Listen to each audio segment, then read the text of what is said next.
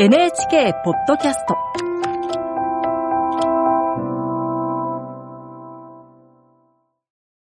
案内役の友吉革新です。今日はどうする家康の音楽を担当するピアニストで作曲家の稲本響さんとご一緒にお送りします。よろしくお願いします。よろしくお願いします。あの、稲本さんとは私はクララそうですね。というはい。素晴らしい作品で、北斎の娘。そうですね。はいなんかすっごいドラマティックでしたね。ねえ、本当に大好きなドラマですね、今でも。ね、うん素敵な音楽をたくさん作ってくださって。ありがとうございます。大河ドラマははい。初めて。そうですね。はい。初めてそうですか。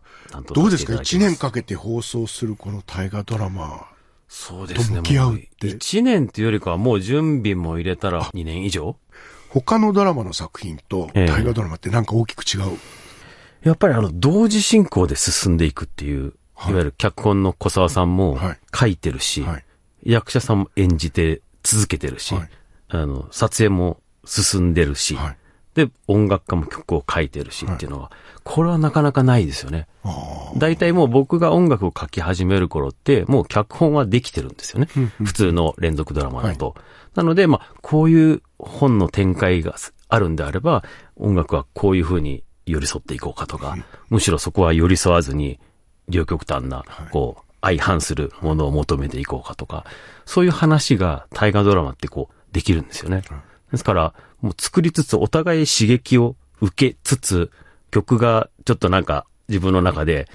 煮詰まってきたりすると、ふらっと NHK に来て、あの、撮影現場見させてもらったりとか、ちょっと小沢さんとご飯食べたりとか、するとみんな頭の中家康なんですよ。はい。はい。みんながこう、同時で、あのねって言った時の主語が一致するっていうんですかね。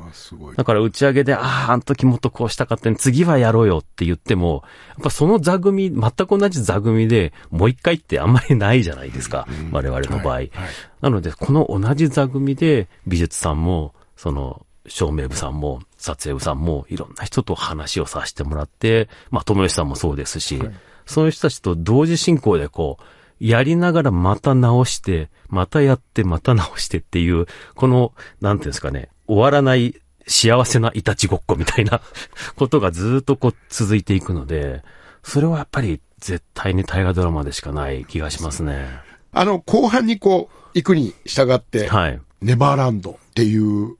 テーマうん、をちょっと島津さんねにそうですね。あれですよね。はい。音響デザイナーの島津さんが、はい。はそうですね。このネバーネバーランドオンリーエドっていう曲は、もちろん曲を作るのは僕なんですけども、はい。彼がまあ、監督さんとかいろんな人と話をして、通訳みたいな感じでいろんなセクションとのバランスを咀嚼して、はい。まあ僕に伝えてくれて、ですからこのネバーランドっていうタイトルも彼がつけてくれて、はい。ネバーネバーランドオンリーエドっていう、これはあの、オンリーエドゴング浄土に多分彼はかけてるんだと思うんですけど。はいはい、はい家康の旗印ですね。そうです、そうです、はい。そうです。これはもう、後半にはなくてはならない曲ですし、今ももう毎週のように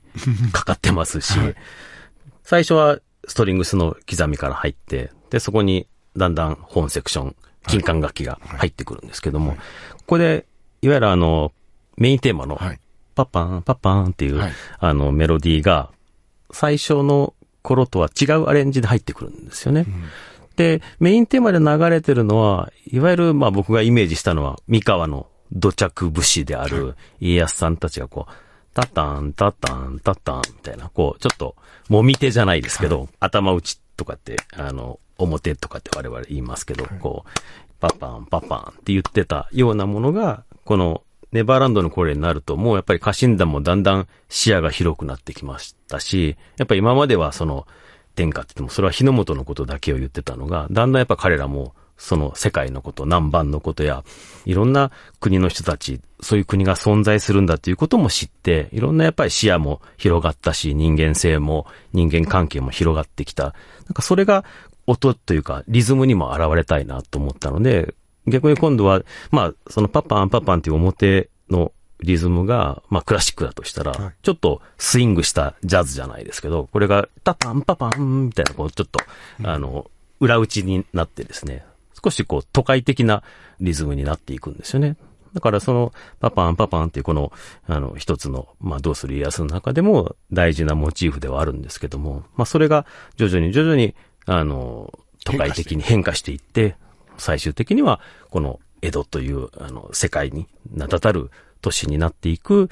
先駆けのようなメロディーになってくれれば嬉しいなと思って、いろんなアレンジを加えてますね。拍手もありますよね。はいあれちょっと印象的ですね。あれもやっぱり、やっぱりこの手拍子入れた理由っていうのは、まあメインテーマもそうなんですけど、家康っていうのはあの、たくさんの人がこう、戦乱の世から抜け出して、人々が手に手を携えられる時代を作った人じゃないですか。はい。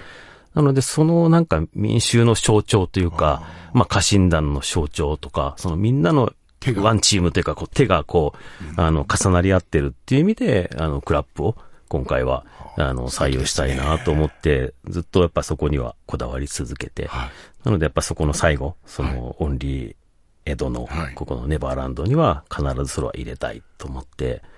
ずっと温めながら作った曲ではありますね。